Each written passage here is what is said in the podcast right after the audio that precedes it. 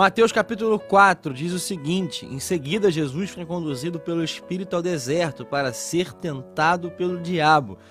Depois de passar 40 dias e 40 noites sem comer, teve fome. O tentador veio e lhe disse: Se você é o filho de Deus, ordene que essas pedras se transformem em pães. Jesus, porém, respondeu: As Escrituras dizem: Uma pessoa não vive só de pão, mas de toda palavra que vem da boca de Deus. Irmãos, nós começamos a meditar nesse texto.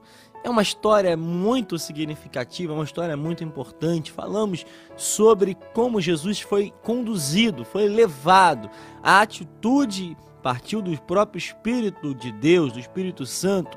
É Deus quem leva Jesus ao deserto para ser tentado pelo diabo. Após o batismo, após o momento onde o próprio Deus se manifesta, diz que esse é o filho que ele se agrada, é o filho que dá orgulho, é o filho que ele tem realmente um prazer em ver a sua vida e prazer em ver a sua é, como que ele tem é feito a sua vida aqui na terra. Mas o mais interessante, após isso ser é feito logo em seguida, ou seja, imediatamente, rapidamente, a esse teste é que Jesus passa 40 dias e 40 noites, um número bem simbólico na Bíblia, vamos lembrar dos 40 dias de relatório do povo para que pudesse é, está na terra. Vamos lembrar dos 40 anos que eles ficam peregrinando pelo, é, pelo deserto até chegarem na terra prometida. Elias também andou 40 dias. O número 40 tem um significado muito importante. Jesus também fica 40 dias e 40 noites sem comer nada, sem ingerir nenhum tipo de alimento. E claro, é natural para demonstrar a humanidade de Cristo aqui, enquanto esteve na terra o sentimento, o desejo, aquilo que ele tem, o instinto natural é a fome. Ou seja, é demonstrado aqui que Jesus era de fato homem. Jesus ele tem sentimentos, ele tem desejos é, normais. Se ele fica sem comer, ele tem fome. Se ele fica sem beber, ele tem sede, igual se manifesta na cruz. Jesus, quando tem a notícia da morte de um amigo, aí você pode fazer a sua interpretação, mas Jesus chora. Jesus tem essas reações humanas. Ele não come, ele tem fome. Jesus tem realmente fome. Não é um boneco, ele não tem esse poder sobrenatural para não sentir fome. Jesus ele tem realmente ah, esse sentimento que nós temos. Então o diabo chega, o tentador vem, vem no momento de fome. Isso aqui é interessante nós entendermos também. O diabo, nosso inimigo, ele sabe muito bem quais os momentos que nós temos fragilidades. Quais são os momentos onde nós podemos estar mais vulneráveis? Jesus não estava vulnerável, mas poderia estar mais vulnerável.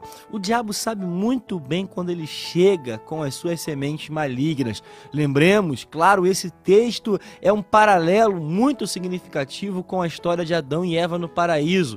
Naquele momento onde Eva estava ali no, no Éden, estava no jardim, o diabo vem através da serpente também no momento de possível vulnerabilidade. Irmãos, tenhamos cuidados com nossos momentos de fragilidade. Cuidado com esses momentos aonde parece que nós estamos mais fracos na fé, aonde nós podemos ser é, intimidados, podemos ser provocados, induzidos pelo diabo ao pecado. Talvez um momento de briga familiar, talvez um momento aonde haja uma mágoa, talvez um momento onde haja uma tristeza extrema, talvez no momento de necessidade, vem aquela proposta. Irmãos, quantos de nós são enredados em uma proposta maligna no momento de fome. Lembremos de Esaú e Jacó, no momento de fome, vendeu o direito que tinha Cuidado com a sua fome, cuidado com essa necessidade, cuidado com esse momento de fragilidade que você pode estar vivendo. Talvez na área financeira, quantas pessoas por passarem, quando passam por uma crise, no momento de desemprego, no momento onde não conseguem pagar uma conta, acabam recebendo propostas, acabam aceitando propostas de facilidade. Cuidado com essas propostas, cuidado com as facilidades oferecidas. Pode ser, e na maioria dos casos é, uma indução do próprio inimigo das nossas almas para nos levar ao pecado, para nos levar ao buraco, para nos levar ao abismo. Cuidado com isso. É nesses momentos que o diabo aparece, irmãos. O diabo ele não brinca de ser diabo. O diabo ele não descansa.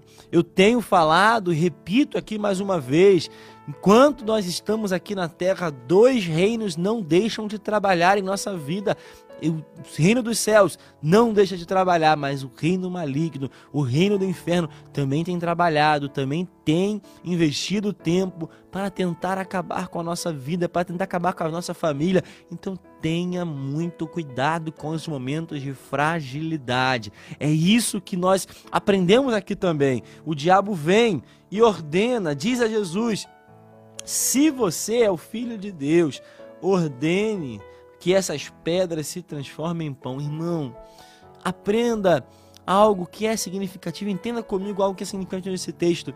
É como o diabo tenta atacar a nossa identidade. Irmão, se tem uma área, se tem algo que o diabo tem tentado dia após dia, é atacar a nossa identidade. Nós vamos lembrar que desde o começo da história, nós temos essa estratégia de Satanás para atacar os filhos de Deus. Lembremos de Eva, quando ela come o fruto proibido, a serpente vem exatamente para tentar colocar em dúvida a identidade dos homens, a identidade de Adão e Eva naquele lugar ele tenta colocar na cabeça de Eva que quando comesse o fruto eles seriam como Deus, seriam como aquele que os criou, tentando colocar dúvidas na verdadeira identidade. O diabo vem para Jesus e fala: "Se você é o filho de Deus", ou seja, eu nem sei se realmente você é, Vou, estou tentando colocar na tua cabeça que talvez você não seja. O diabo tem tentado colocar em dúvida a nossa identidade. Irmão, nós estamos em 2021. Nós vimos a principal estratégia que o inimigo tem utilizado nesse período é atacar a identidade. Pessoas perguntando quem elas são. Talvez você tenha se perguntado em algum momento quem eu sou, quem sou eu qual a minha identidade, pessoas que estão com dúvidas na sua identidade quanto ao que Deus criou. Nós temos visto isso aqui dia após dia, nós sabemos, noticiários nos contam, as redes sociais, os movimentos, nós sabemos como que o inimigo tem tentado atacar a identidade, tentado colocar em dúvida se nós realmente somos filhos de Deus, se nós realmente temos o cuidado do Senhor em nossas vidas, se você é o filho de Deus, se você é cristão, se você realmente é fiel, se você realmente tem promessa promessa, se você realmente tem um pacto com Deus, irmãos, o diabo tem tentado fazer isso todos os dias em nossas vidas. Todos os dias vem tentando colocar em dúvida a nossa identidade, mas nós sabemos quem nós somos em Deus. Quando nós sabemos quem somos em Deus, aí nós entendemos a nossa verdadeira identidade e ela não pode ser anulada por nenhuma proposta que o inimigo tente fazer. Irmãos, quem você é em Deus? Você não é quem o seu vizinho acha que você é. Você não é quem a sua família acha que você é. Você não é, às vezes, quem você mesmo acha que é. Você é aquilo que Deus te criou para ser. Você é exatamente aquilo que Deus te criou para ser. Irmãos, não tenha dúvida disso. Não tenha dúvidas acerca da sua identidade. Ele demonstra para Jesus: se você é o filho de Deus, ordene que essas pedras se transformem em pães. Jesus, porém, responde: as Escrituras dizem. Uma pessoa não vive só de pão, mas de toda palavra que vem da boca de Deus. Irmãos, nós temos a certeza. Jesus estava ali sabia que ele era o filho de Deus, e isso não tinha dúvidas, não passava dúvidas pelas suas cabe pela sua cabeça. Ele sabia muito bem que ele tinha total poder para de fato transformar as pedras em pães. Mas, usando a Escritura, ele tem a sua primeira resposta ao diabo. Usando a palavra de Deus, ele tem a sua primeira resposta, usando o livro de Deuteronômio, capítulo 8, versículo 3. Nós não vivemos apenas de pão, nós não vivemos apenas do alimento físico, mas nós somos alimentados pela palavra. Irmãos, talvez o alimento físico não esteja chegando, talvez esteja difícil, mas nós continuamos sendo alimentados e confiando e acreditando e nos movendo e vivendo e experimentando e obedecendo a palavra de Deus. A palavra de Deus é o alimento. A palavra de Deus não pode faltar. Pode faltar tudo em nossas vidas, mas a palavra de Deus ela não pode faltar.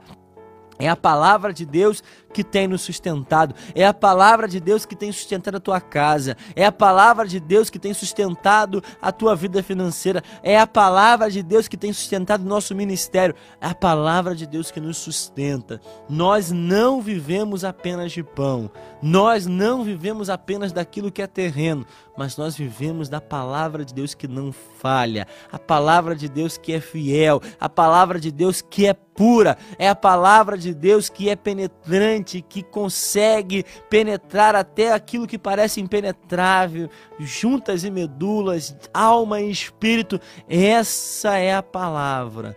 Irmãos, vivamos da palavra, vivamos daquilo que está escrito, porque eu tenho certeza que quando o inimigo vier, ele tem tentado colocar ciladas, tentado colocar em xeque a nossa identidade, mas quando nós sabemos o que está escrito, quando nós sabemos que a palavra é o nosso alimento, nós não damos brecha, nós não damos legalidade ao inimigo em nossas vidas, em nome de Jesus.